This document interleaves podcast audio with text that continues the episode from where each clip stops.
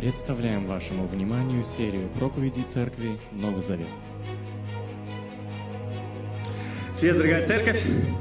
Хотелось бы песню немного поспокойнее отдышаться. Ты выходишь такой, ты маяк. Здравствуйте, гости! Мы рады видеть в церкви, я рад вас видеть. Надеюсь, и вы меня рады видеть. Сейчас, наверное, кто-то волнуется даже чуть больше меня.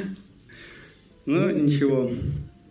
Совсем скоро а, Бог, э, я верю, нам скажет что-то, что нам нужно знать. А, прежде чем мы начнем, я бы хотел э, запустить небольшой ролик. Можно сделать темноту. Спасибо. А, внимание, внимание на экран человека на земле и затопил землю. За что? Что они сделали, чтобы заслужить уничтожение? Что нужно было совершить, чтобы заслужить полное истребление? Какое преступление может быть настолько ужасным? Бог недобр. Тогда он просил Авраама принести в жертву своего сына. Аврааму следовало сказать «нет». Мы должны были на стороне. Когда нас везли сюда поездом, охранник ударил меня по лицу. У них на пряжках написано «God meet uns». Это значит «с нами Бог». И кто знает, может так и есть. Вполне возможно. Есть ли другое объяснение? Что мы видим здесь? Его силу, Его величие, Его мощь. Все то же самое, но направленное против нас. Он все еще Бог но уже не наш Бог. Он стал нашим врагом. Вот что случилось с Заветом. Теперь он заключил новый договор с кем-то другим.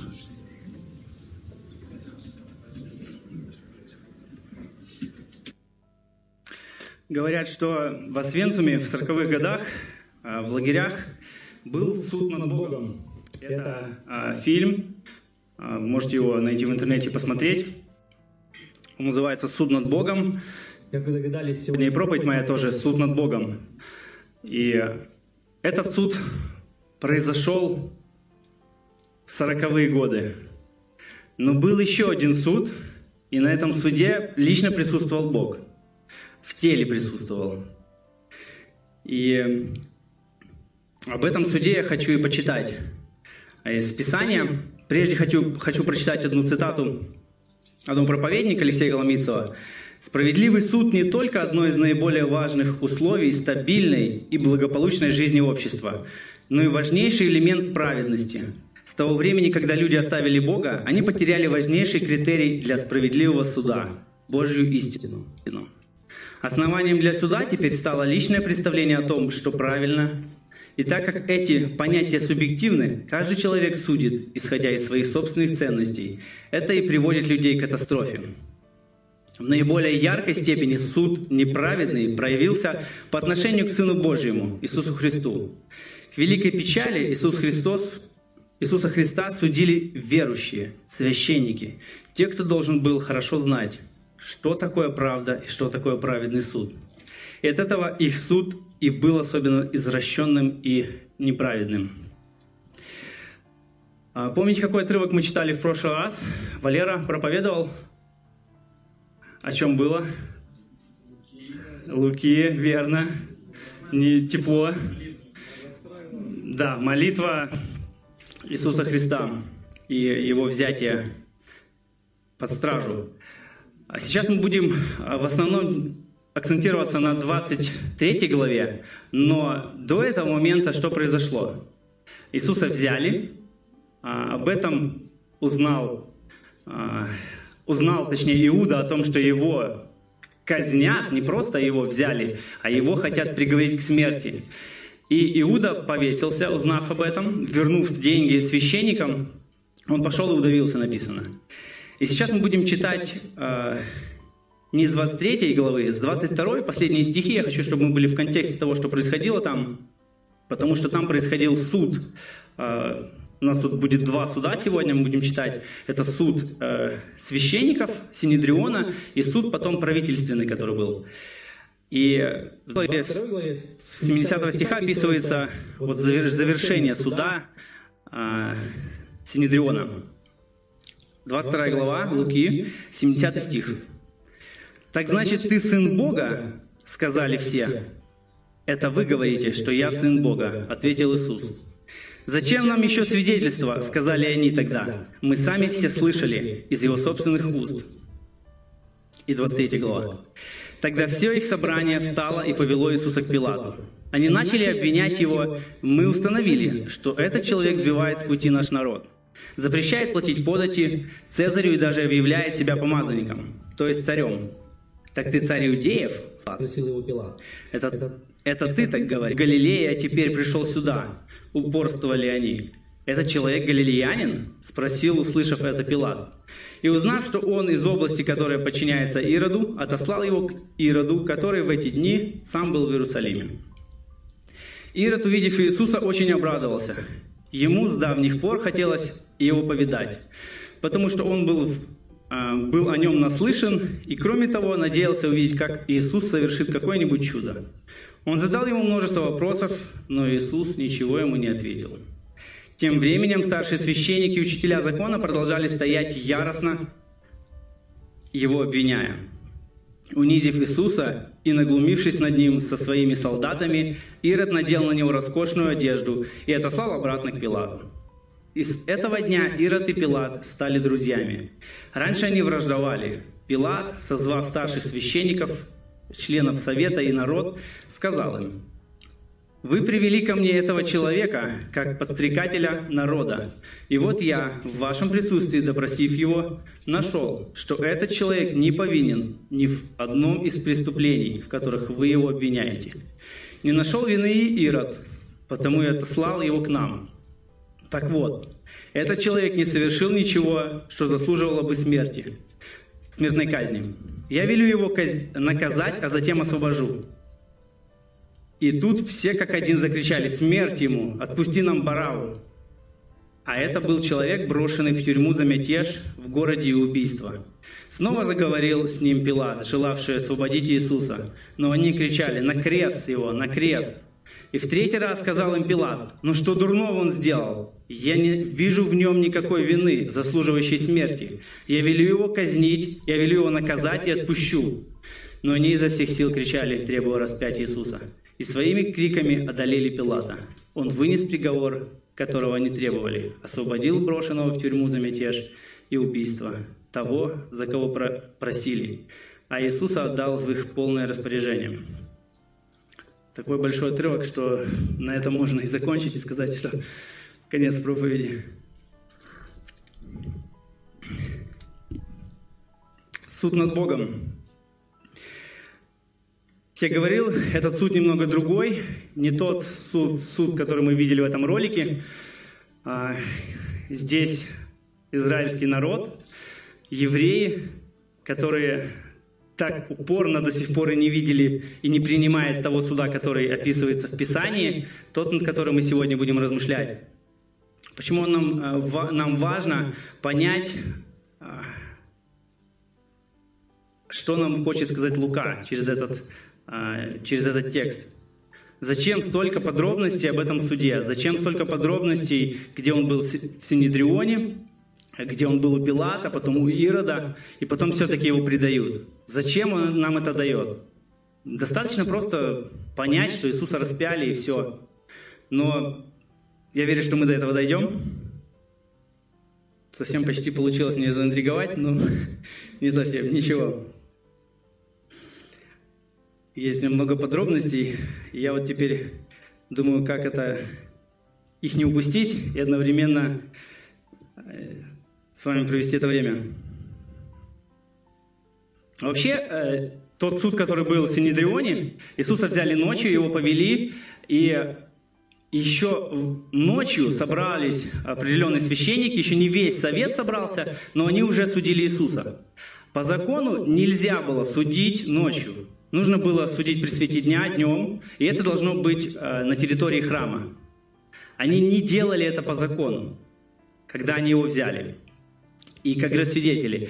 Ну, не получилось. Потом повели к Каиафе, И, и там тоже не прокатило. С одной стороны, это говорит, что они не могут подкопаться. Те, которые хорошо знают закон, те, которые имеют лжесвидетелей, они не могут обвинить Иисуса. Они не могут поймать, за что его обвинить, за что такое, что достойно смерти. И тут, когда Иисус сам отвечает, мы прочитали, что он сказал, что, э, что он сын Бога. Это 22 глава, конец. Тогда этого было достаточно. А в Луки не описано, но священник разорвал на себе одежду и сказал, что в других Евангелиях написано, что этого достаточно, что нам еще нужно. Это тоже один из моментов, который нельзя было делать разрывать на себе одежды. Поэтому, говоря о суде, если мы говорим о том, что суд должен состоять из каких-то определенных пунктов, да, каких-то определенных вещей, то здесь этого всего просто ну, не было учтено. Хотя они должны были это сделать. Это люди, которые знали, как совершать вот судейские эти разбирательства.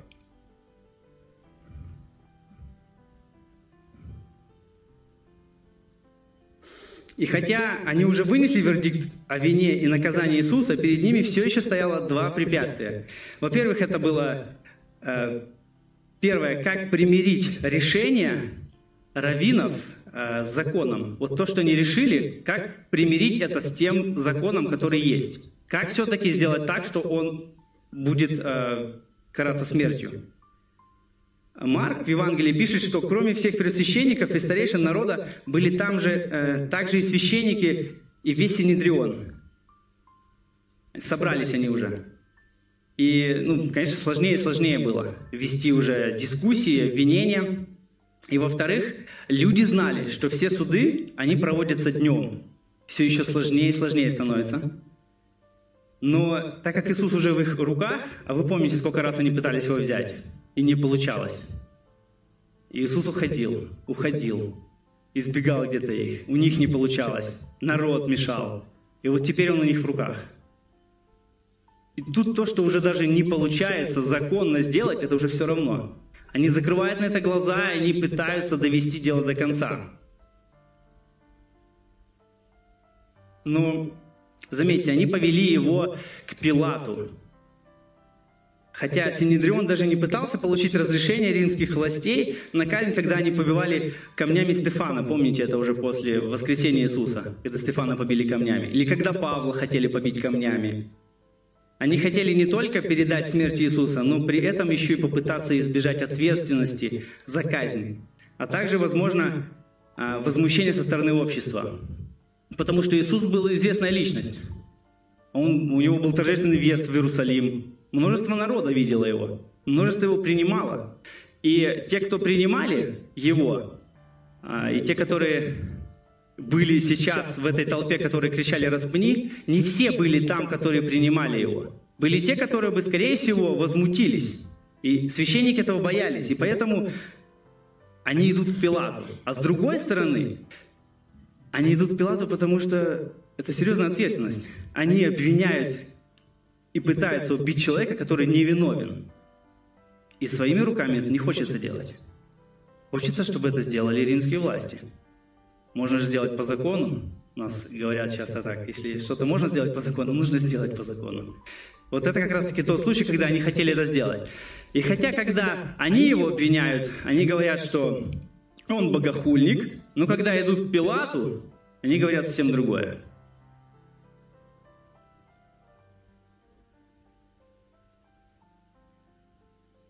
Знаете, вот если говорить о суде, э, суде, вот почему не судят Бога, да?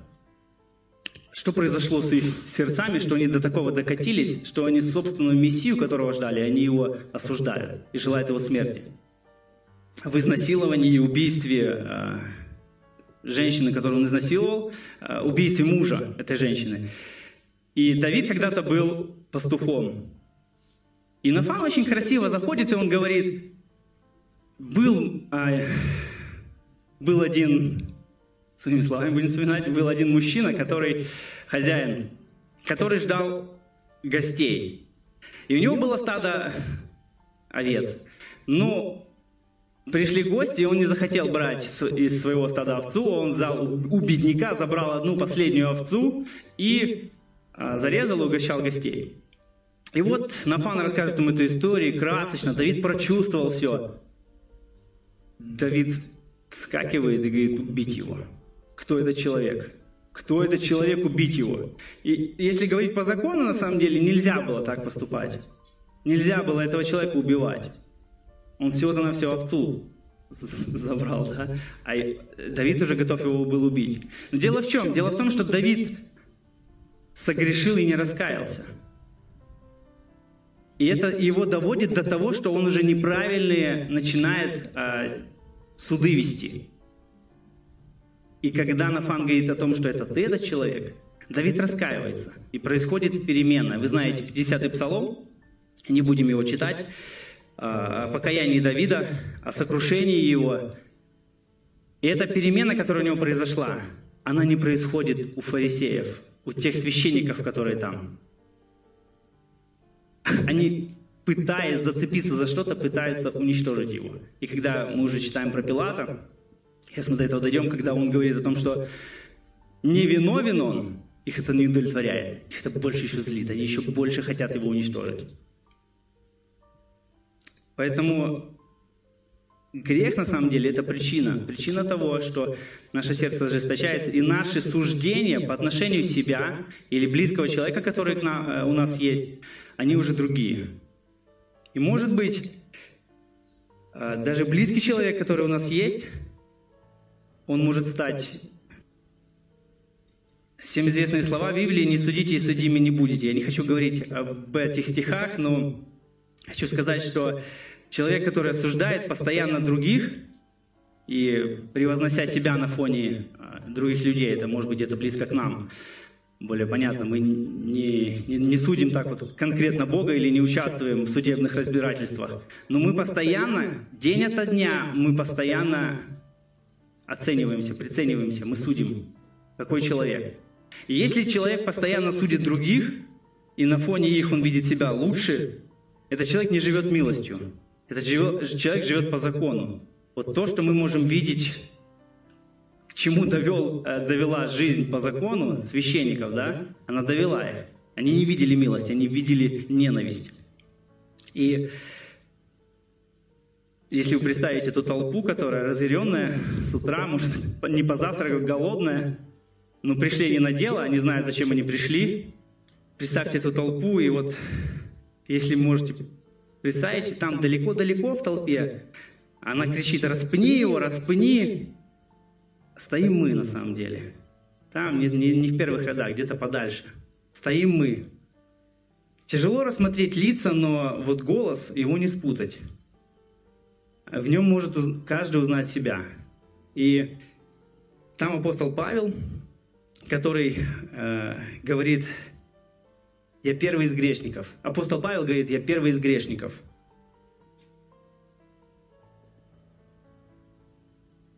И, возможно, конечно, мы бы так и не кричали прямо, распни его, заявляя, осознавая. Сейчас всю картину мы понимаем, ну как так?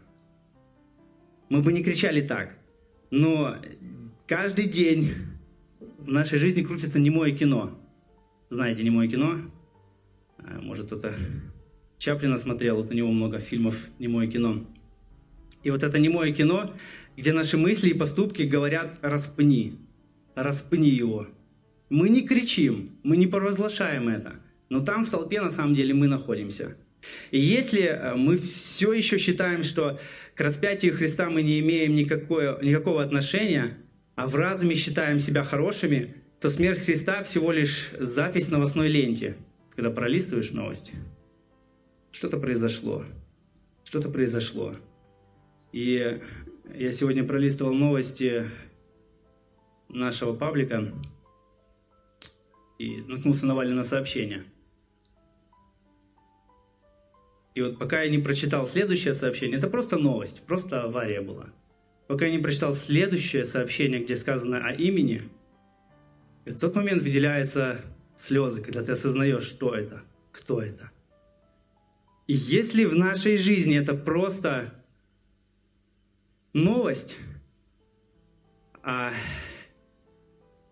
то, что мы видим себя хорошими, и то, что мы не видим себя обвинивших, э, распявших Христа, то это на самом деле говорит о том, что мы не имеем надежды. Мы не имеем вот этого освобождения, которое Христос принес.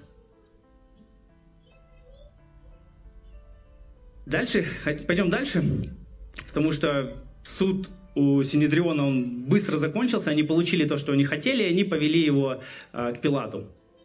Когда они приводят его к Пилату, я прочитаю это, этот отрывок, тогда все Тогда все их, все их собрание встало и повело Иисуса к Пилату. Они начали обвинять его, мы установили, что этот человек сбивает с пути наш народ, запрещает платить подать Цезарю и даже обвиняет себя, и даже объявляет себя помазанником, то есть царем.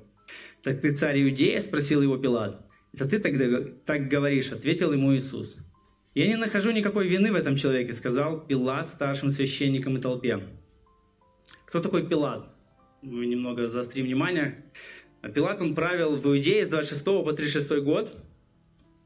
И Иисуса привели в приторию, официальную резиденцию Пилата. И есть несколько моментов, которые важно знать. Потому что здесь Пилат выглядит очень добрым э, человеком, таким суперменом, который будет защищать, будет сражаться за Иисуса. Это неправильно, это несправедливо, я докажу вам обратное. Но что нужно знать про него? Э, про него, кстати, Ирод Антипа э, сказал, что Пилат был по природе своей непреклонным, смесью упрямства и безжалостности – в чем его безжалостность была? У него было допущено несколько ошибок серьезных. А, первая его ошибка – это когда он оскорбил евреев, когда он внес а, знамена с изображением Цезаря. До этого все правители избегали этого. Они как-то подходили дипломатично.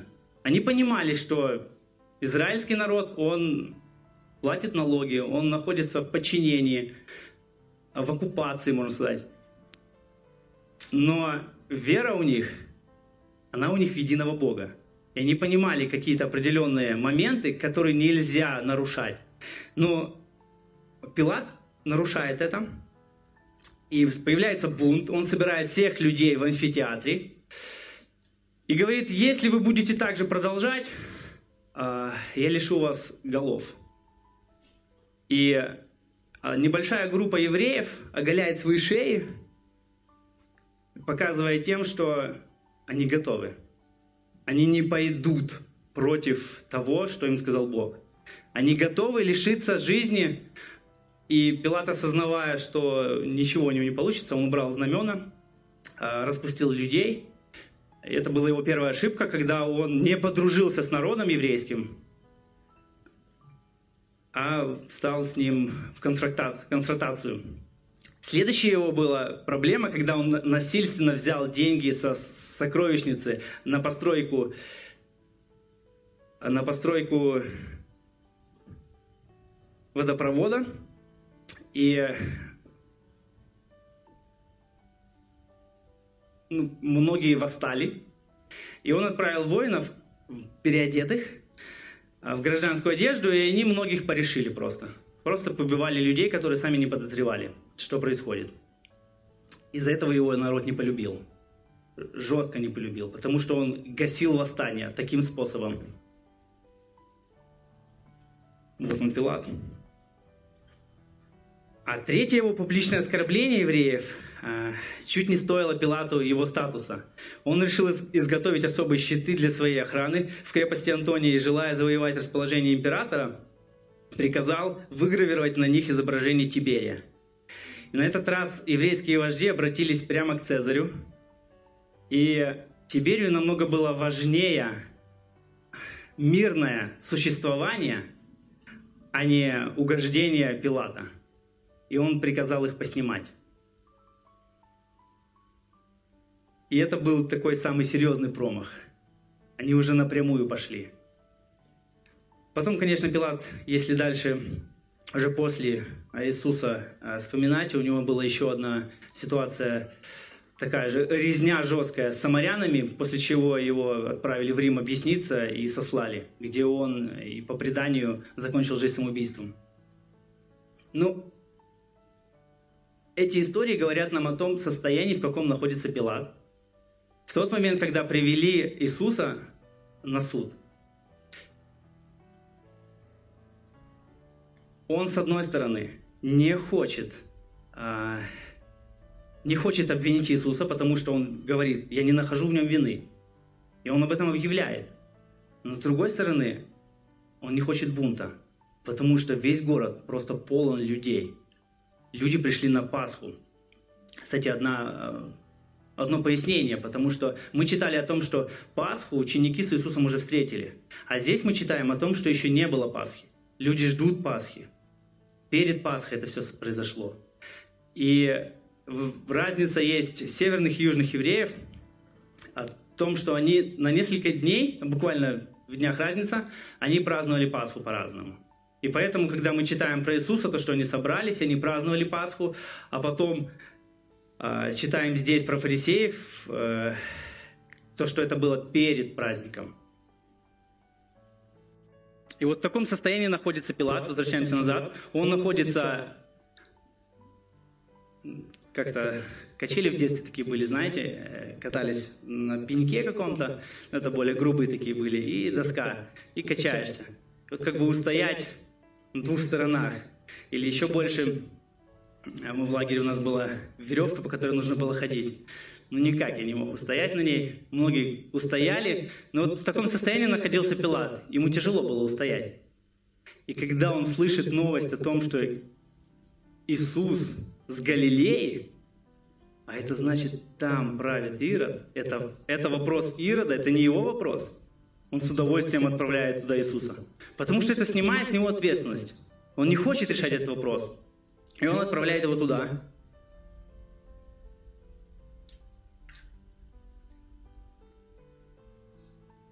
Потому что Пилат знал правду, а евреи отвергали правду. Евреи не несправедливо осудили Иисуса, а Пилат справедливо оправдал его. Он не нашел вины в Иисусе. Если бы он смог обнаружить хоть малейшее доказательство того, что Иисус виновен в преступлении, он бы воспользовался этой возможностью. Хотя здесь мы видим то, что Пилат очень хороший человек. Он защищает Иисуса. Но если бы Пилат мог воспользоваться какой-то возможностью, чтобы осудить этого человека, он бы осудил его. И отправив его к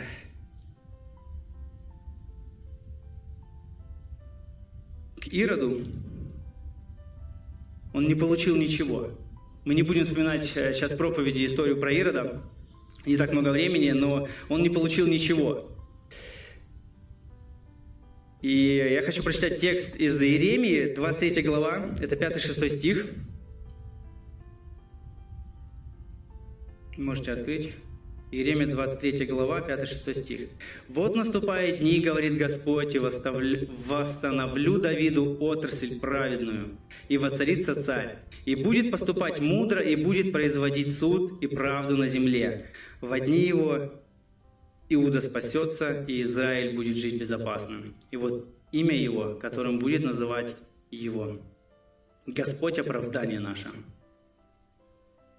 И вот чтобы Господь стал оправданием нашим, нужно было, чтобы праведный судья оказался осужден неправедными. И это то, что мы видим, то, что ни Синедрион, ни правительственный суд не могут его осудить. Они не могут за что-то зацепиться. И только толпа, которая кричит «распани его, распани», и им не за что взяться. С одной стороны, это показывает, насколько совершенный, совершенный суд перед ними.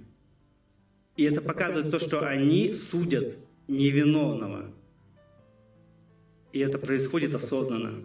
Самое страшное, что есть, это происходит осознанно. Еще более страшно, что это происходит лидерами, священниками, те, которые знают правильный суд, то как он должен выглядеть, верующими людьми, можно сказать. Еще более страшнее. Но с одной стороны, этот суд происходил 2000 лет назад, но был еще один суд, который, который произошел намного раньше, и о нем почему-то Лука не описывает. Это суд, который был, происходил на небесах.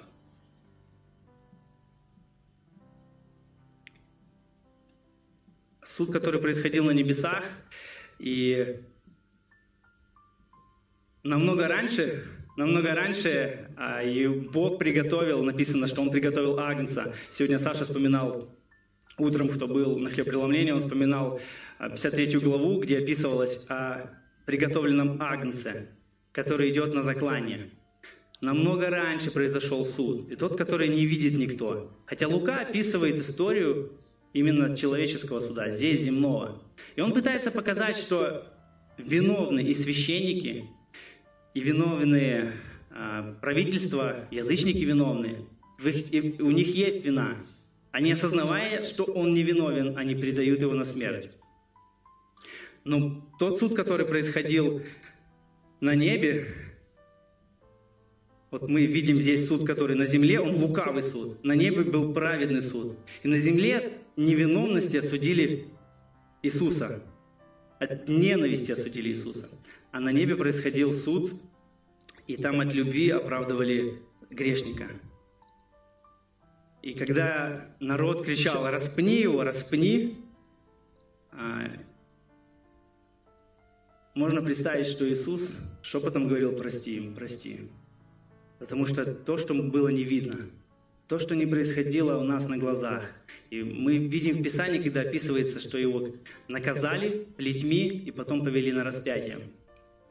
Но то, к чему он пришел, то, к чему он шел, он шел осознанно. Он шел, и он имел власть и силу избежать этого суда. Он мог закончить его. Он говорит, что у меня легион ангелов. Он может пристать здесь и остановить. Но он осознанно идет. Для чего он идет? Он идет осознанно на смерть, для того, чтобы там на небе произошел другой суд, где оправдают виновных.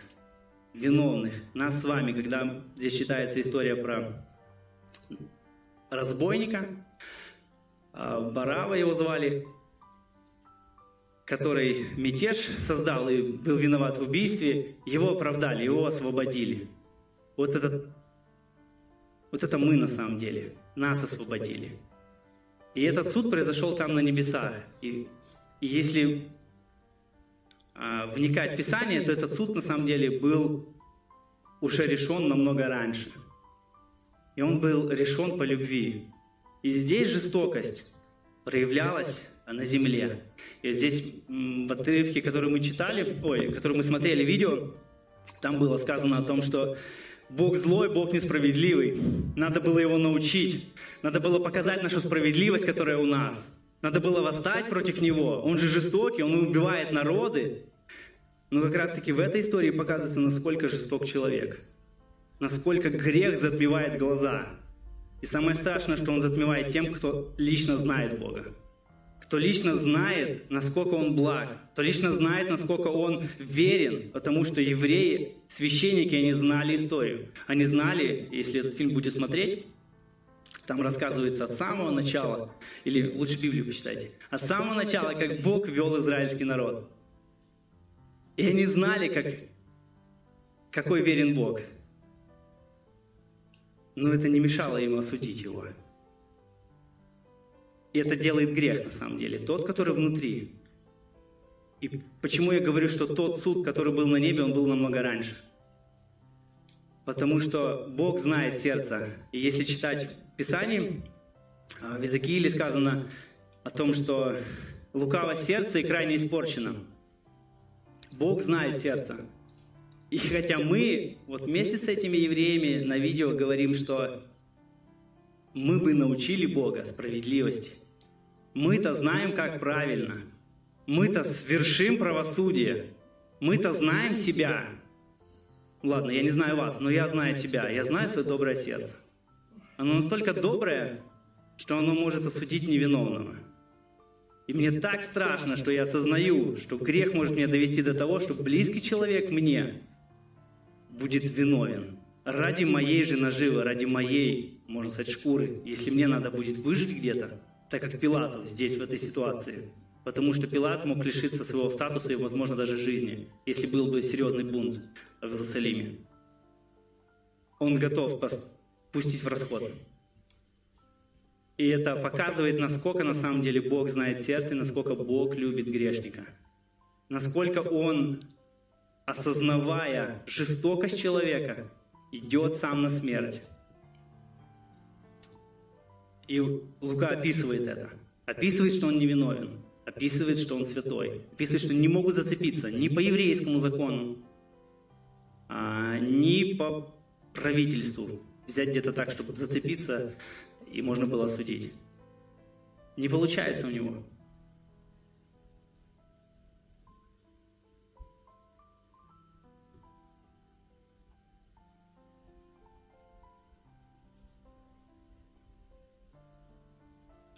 И в окончании то, что я хочу, чтобы мы запомнили, что читая Писание, мы можем увидеть праведного вот в этой истории. Мы можем увидеть праведного Христа.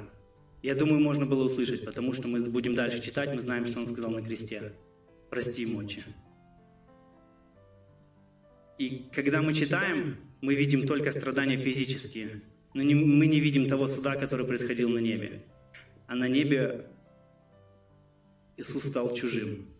Для своего отца он стал чужим, он стал виновен, он стал полон греха. И он понес то наказание, которое мы должны были нести. Все те, которые его обвиняли, их нужно было распять. И я осознаю, что я там должен был быть. И пока я осознаю, что я там должен был быть, я знаю, что я буду нуждаться в благодати, я буду нуждаться в милости Божьей, я осознаю, что других людей я буду судить, если я буду сталкиваться в таких ситуациях. Я буду судить с милостью, потому что я осознаю, что меня помиловали. Спасибо. Будем помнить о том, что вы помилованы. И может быть, если вдруг вы знаете только ту историю, которая здесь описывается, и вы не знаете о суде, который происходил там на небе, где, где оправдывают виновных, где грешники, Бог говорит, становятся святыми, то вы можете молиться, можете обращаться к Нему, к Христу, потому что Он говорит, помилуй их очень, не зная, что творят, потому что мы не знаем свое сердце, и только Бог знает. Спасибо, будем молиться.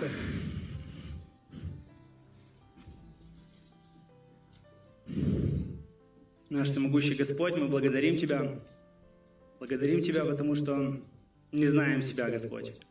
Но знаем, что Ты знаешь нас прекрасно. Знаешь, Господь, и поэтому Ты пришел по любви Своей для того, чтобы взять грех на себя, вину и понести наказание. Благодарим Тебя, потому что там совершился суд. Суд неправедный, Господь, и мы видим это. Мы осознаем. Но там, на небе, совершился суд, где была милость, где была любовь. И там ты сказал, что я прощаю. И ты не мог просто так простить. Должен был кто-то понести наказание. И в это время твой сын на земле нес наказание. Нес наказание за всех нас, Господь. Благодарим Тебя за ту любовь, которую Ты проявил, Господь. И одновременно за то, за ту справедливость, Господь, потому что мы осознаем, что Ты справедливый Бог. Ты тот, кого не подкупить. Ты тот, чье решение не изменить, Господь. Ты верный. Благодарим Тебя, наш Царь. Аминь.